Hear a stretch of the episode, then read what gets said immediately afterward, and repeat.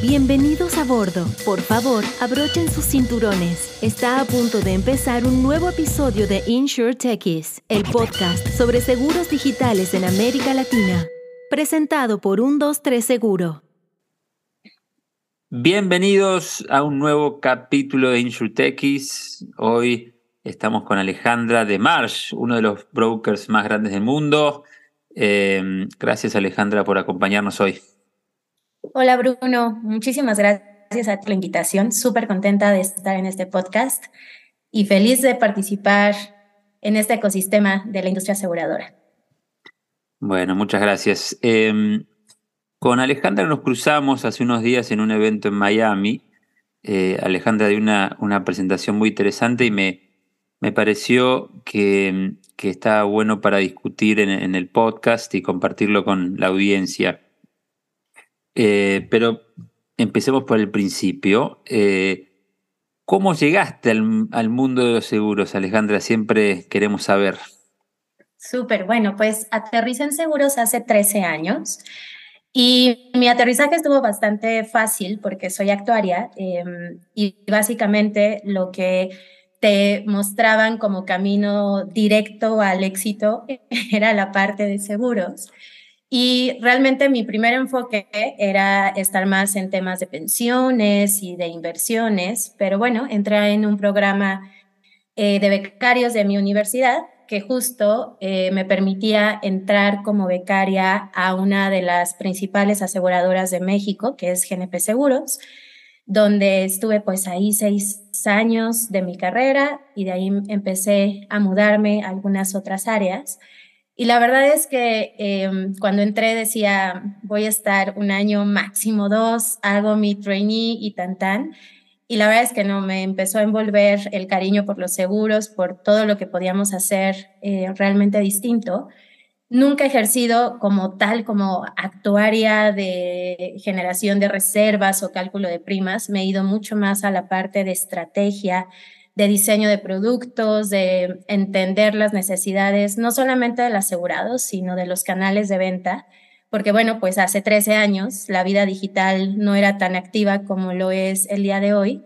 Así que les puedo decir que me jacto de ser de las primeras que tuvo una página eh, web en línea para la venta de seguro de autos eh, para la compañía en la cual trabajaba.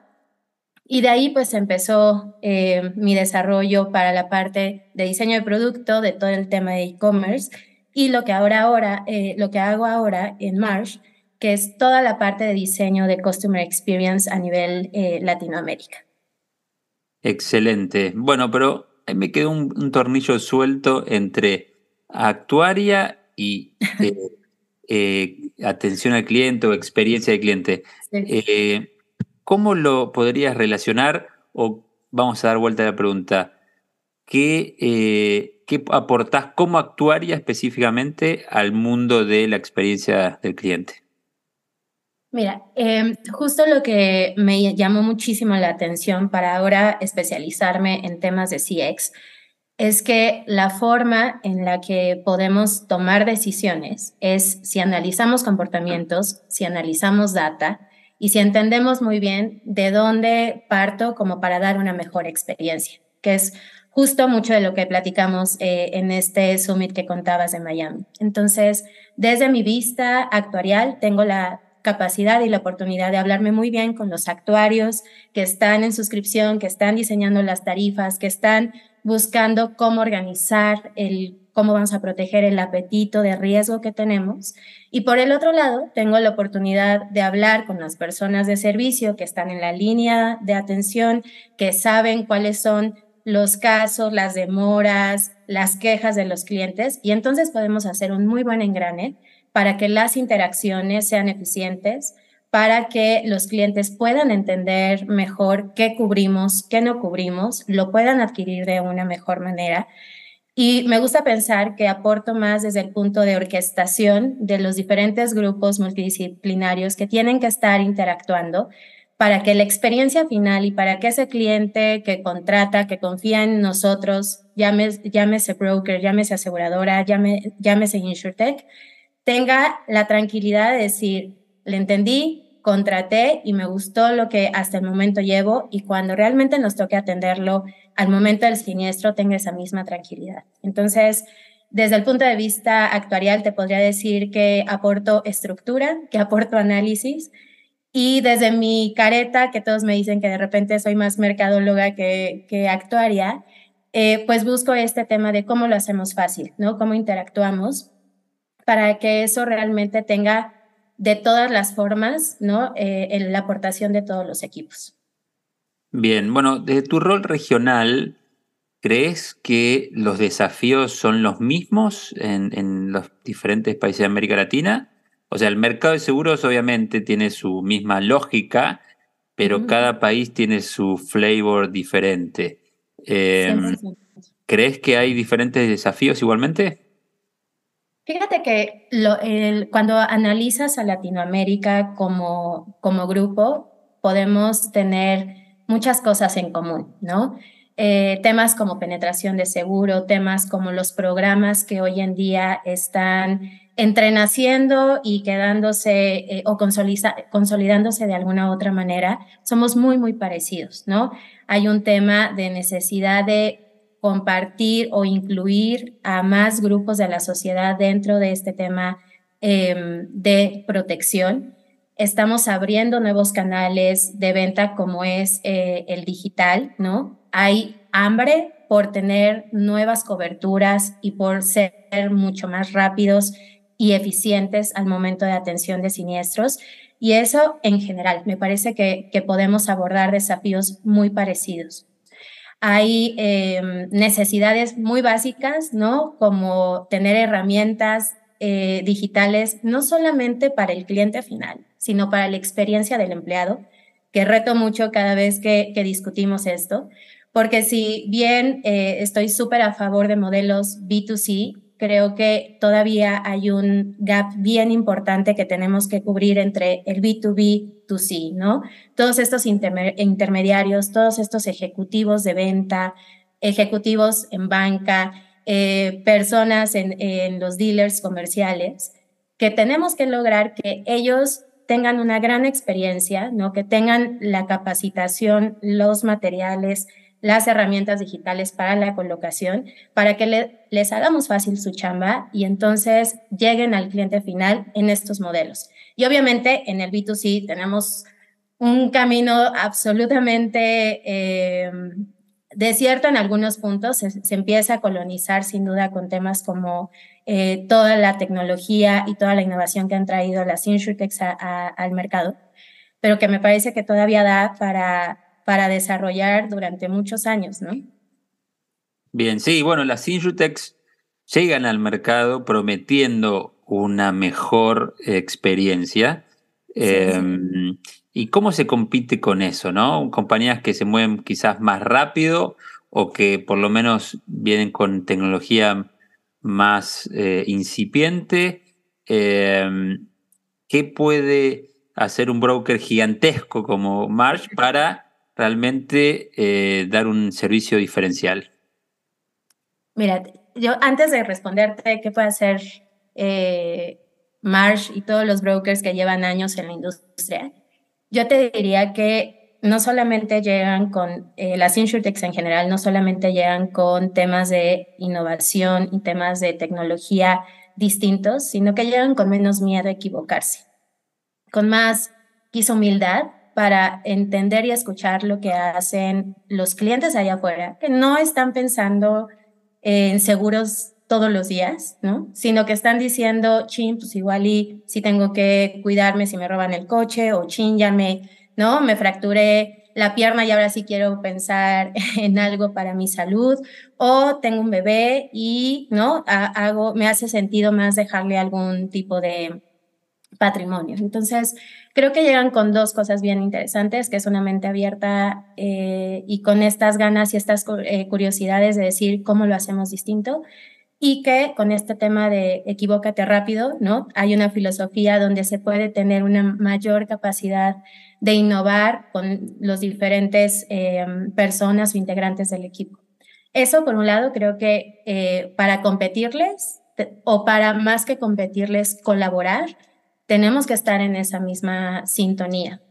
Em, hoy por hoy, y hay un gran estudio que, que, dirigió Simon Torrance en la parte de Embedded Insurance hace algunos años, que me gustó mucho porque decía, si hoy crees que con las capacidades de hace 20 años vas a seguir ganando mercado, estás en una película distinta y no es una película taquillera. Entonces, desde esa perspectiva, creo que si, em, si nos situamos en el hoy y decimos, ok, hoy hablando de, la empresa a, la que pertenezco, tenemos grandes capacidades en temas de placement, de negociación con las asesoradoras, de atención de servicio, de mucho know-how, ¿sabes?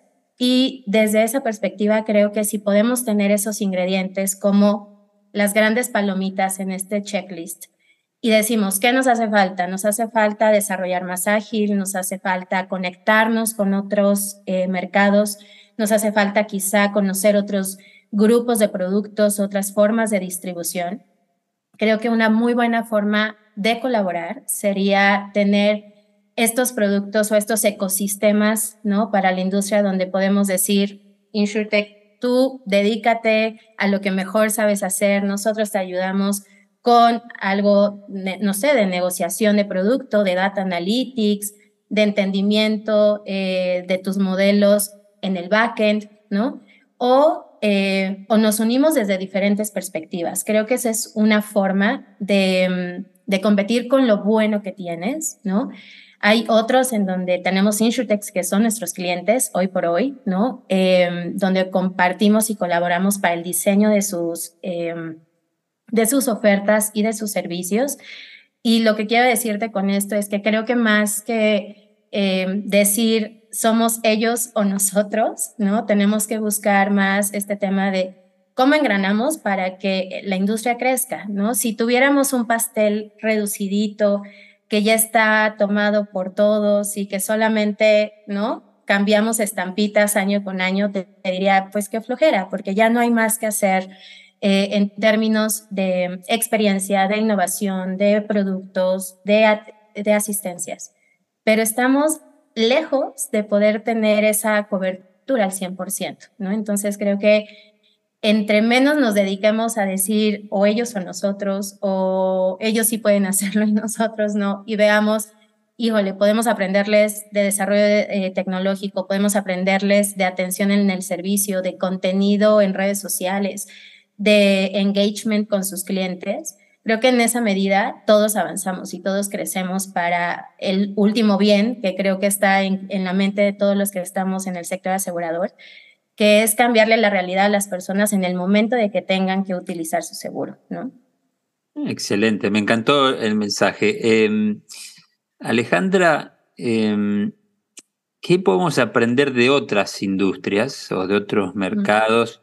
Eh, para, para aplicar en el mercado de seguros que sabemos que es complejo y conservador, pero como decís vos y como escuchamos en el podcast hace unos años ya, está eh, o ha decidido avanzar sobre la experiencia y sobre hacer mucho más simple y rápido el servicio? Híjole, te diría que tenemos todo por aprender y copiar. Em, creo que a veces la palabra copiar nos da un poquito de, estrés, ¿no? Eh, porque queremos ser los únicos o queremos ser eh, siempre los primeros en que se nos ocurran las cosas, pero pues no pasa nada, no pasa nada si observamos y aprendemos de otras industrias y después decimos, ah, esto podemos traerlo hacia, hacia lo que hacemos en el día a día con eh, programas de seguros para empleados, para banca, para, para cualquier nicho de mercado. Desde esa perspectiva te diría que además de que podemos hacerlo, tenemos que hacerlo, porque el cliente que ya está interactuando digitalmente con otras industrias, ¿no? Llámese compra de autos, em, buscar casas o departamentos para renta, ya no, ¿no? Buscando en el periódico, sino realmente en una aplicación o con todas estas em, startups dedicadas a PropTech, ¿no? O personas que están, yo me incluyo, que pido el súper porque ya le da flojera ir a hacer el súper y trasladarse y, tener ese tiempo dedicado a eso. o ¿no? Em, plataformas donde pagas tus servicios de gas, agua, eh, telefonía con un clic o que los domicilias, ese mismo cliente es el que va a comprarte un seguro. Y es el mismo cliente que ya generó una expectativa de servicio con estas eh, otras empresas que a lo mejor nada tienen que ver con protección, que nada tienen que ver con eh, beneficios de protección, pero que ya vivieron el oye, lo contraté y me atendieron en dos minutos, ¿no? Lo entré a su página web y cargo rapidísimo y seguí todo el proceso y fue súper rápido y ya me llegó el SMS o ya, ya, me llegó el WhatsApp o ya me llegó el mail. Todo eso genera un nivel de expectativa que cualquier interacción que sea por debajo de esa expectativa ya le quedó mal. Ya no tiene este cinco estrellas porque por supuesto que comparas contra lo mejor. Nadie va diciendo, ay, no, ojalá que ahora, en, cada vez que llame al call center de la aseguradora, se tarden 10 minutos en saber quién soy, ¿no? Entonces, desde esa perspectiva, es entender que em, esta vista y estas expectativas no las genera la industria, no es el sector asegurador diciendo, esta es la experiencia que vamos a definir para el seguro de vida, el seguro de gastos médicos o el de salud, Si no es el cliente el que te va a decir, no funcionó tu página, no me diste el servicio que yo esperaba y qué crees, que hay otras alternativas que a lo mejor sí lo está em, entendiendo, ¿no? Y entonces, pues e, este cambio de, aseguradora o de agente o de insurtech quizá eh, pues puede pasar de un día para otro. Entonces, creo que esa es una de las principales em, mensajes que les quisiera compartir en términos de no somos nosotros definiendo la experiencia, es el cliente diciéndonos, esto es lo que quiero, escúchame, interactúa conmigo y entonces hazme sentir que yo soy realmente el centro de tu estrategia que me estás eh, analizando, entendiendo más allá del riesgo y de que si choco más o choco menos, ¿no? O si tengo más probabilidad de tener una cirugía pronto o no, sino más bien estás entendiendo qué es lo que necesito y buscas em, opciones y actúas en consecuencia para deleitarme en el servicio. Clarísimo. Em, sin dudas, sin dudas el cliente evolucionó y el mercado de seguros todavía le cuesta. Eh, ahí vamos, ahí vamos. Ahí estamos en eso. Em, recién hablabas de, dijiste el call center, hablaste de WhatsApp, de email. Em, ¿Todavía es necesario ser omnichannel eh, o, o, ya es momento quizás de abandonar algún canal? ¿Cuál es tu visión de, de un tema polémico? Uy, me encanta. Eh, em, creo que la omnicanalidad sigue. Y sería muy arriesgado de mi parte decir que un canal debe desaparecer. Pero eh, creo que la unicanalidad arrancó muy bien diciendo es esta eh, interacción que tiene tu cliente con diferentes opciones o canales, ¿no? Eh, de interacción.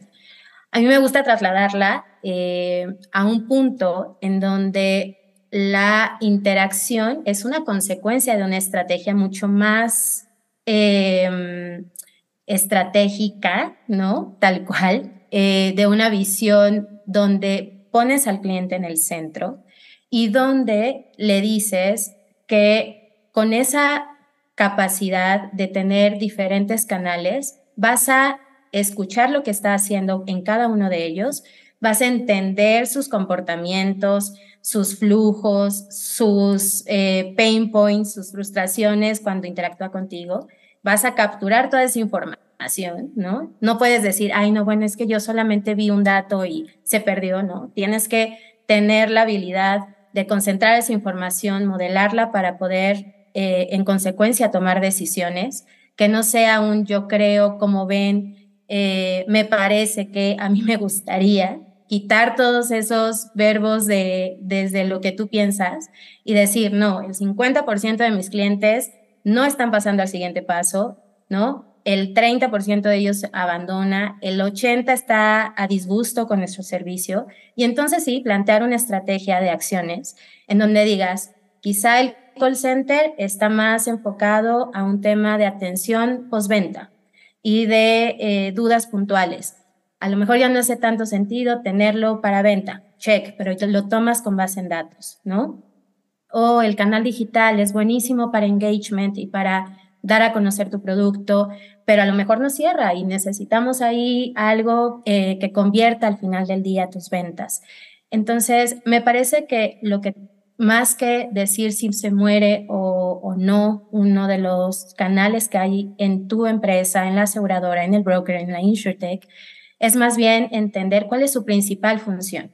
El call center es el champion de y puede hacer otras cosas, pero tenemos que pulir muy bien cuál es su función principal y engranar estas interacciones para que si el que me llamó luego entró a la página y luego quiera con un chatbot, qué sé yo, ¿no? Dentro del journey que hayas definido, pueda tener la información y el historial para no decir, hola, ¿cómo te llamas? Y otra vez armar toda esa información que ya existía dentro de tu empresa.